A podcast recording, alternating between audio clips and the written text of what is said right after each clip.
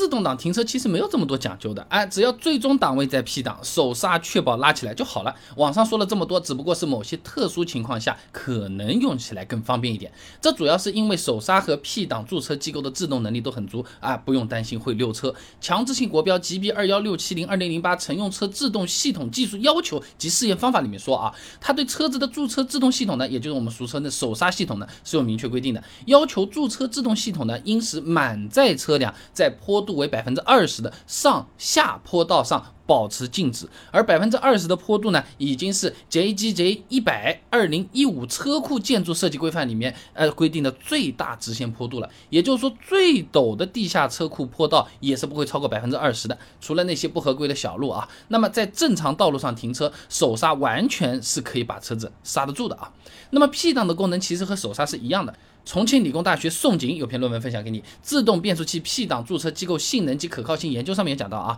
在正常驻车状况下啊，P 档驻车机构呢应使车辆稳定停住，除非有合适的换挡力或机构损坏，否则是不允许解除驻车状态的啊。简单的来讲呢，就是除非车子坏了，或者主动去踩刹车、掰这个档杆、挂其他档位，P 档呢都是能让这个车子停得稳的啊。可以说，不管是手刹还是 P 档，都是有足够的制动能力，哎，让这个车子停稳的，不存在啊，你先拉。手刹或者先跨 P 档啊，这车子停车的时候负荷呢会全部压在其中的某一个系统上啊，把手刹或者是 P 档压坏掉了这种说法。所以说，单从安全的角度来看啊，停车的时候想怎么操作就怎么操作，没有那么多讲究的啊。不过呢，先拉手刹的这个说法呢，也不是完全没有道理啊。对于一部分的车型或者某些特殊的情况来说啊，先拉手刹确实是会好那么一点点啊。这和手刹 P 档的它这个原理是有关系的。胡雷等人呢发表在《汽车实用技术》期刊上面的论文分享给你，某车型驻车车制动器驻车原理研究上面说啊，这驻车制动器呢是通过摩擦片和制动盘或者鼓之间的静摩擦，哎，将这个拉丝操纵力转换成这个驻车制动力的。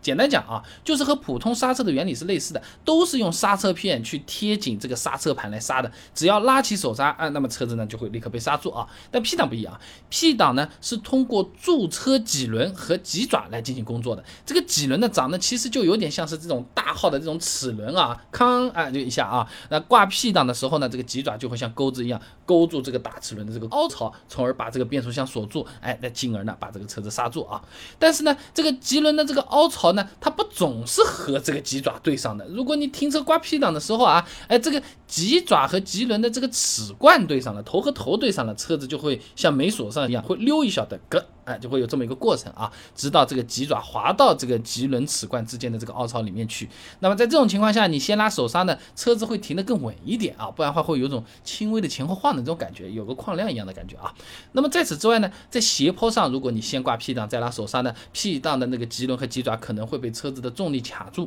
那如果车子是机械档杆，那么你想把档杆摘出 P 档的时候呢，有可能需要花更大的力气啊。就好比你从纸盒子里抽一张卫生纸巾出来是比较轻松的。但如果有东西压着这个纸盒，你就很难抽出一张纸，搞得不好还有可能这张纸就被扯破了啊！还是刚才提到的那个论文《自动变速器 P 档驻车机构性能及可靠性研究》上面也讲到啊，它记录了一个仿真实验，结果是这样的啊，在坡度百分之七的坡道上面呢，驻出 P 档啊，最大换挡力呢是二十点五牛，那么到了百分之三十的坡道上呢，驻出 P 档啊，最大换挡力呢达到了七十二牛，增大了三倍多啊！那可以看到啊，坡道确实会卡住这个 P 档的，并且呢，坡越陡，这个 P 档就越有可能被卡了越牢啊。那这种情况下停车，哎，你先拉手刹会获得更好的使用体验。而已啊，所以总的来讲，大部分的情况下，自动挡停车其实是没有那么多讲究的，只有少数情况下，先拉手刹会好那么一点点，但也并不是必须的。斜坡上先跨 P 档，其实溜车也是溜不了多少距离的，